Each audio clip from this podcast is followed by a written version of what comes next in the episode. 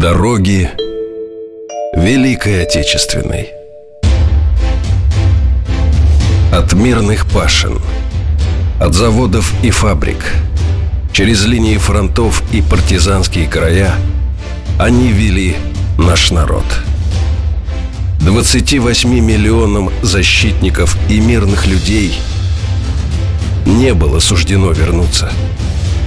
Они ушли чтобы принести своей родине победу над самым лютым врагом в ее истории.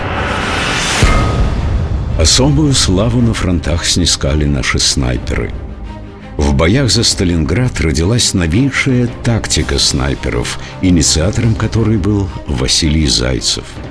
На основе своего боевого опыта он разработал тактику совместных действий нескольких снайперских групп – Пользуясь тактикой уничтожения офицеров и младших командиров немецких войск, советские снайперы срывали наступление целых полков.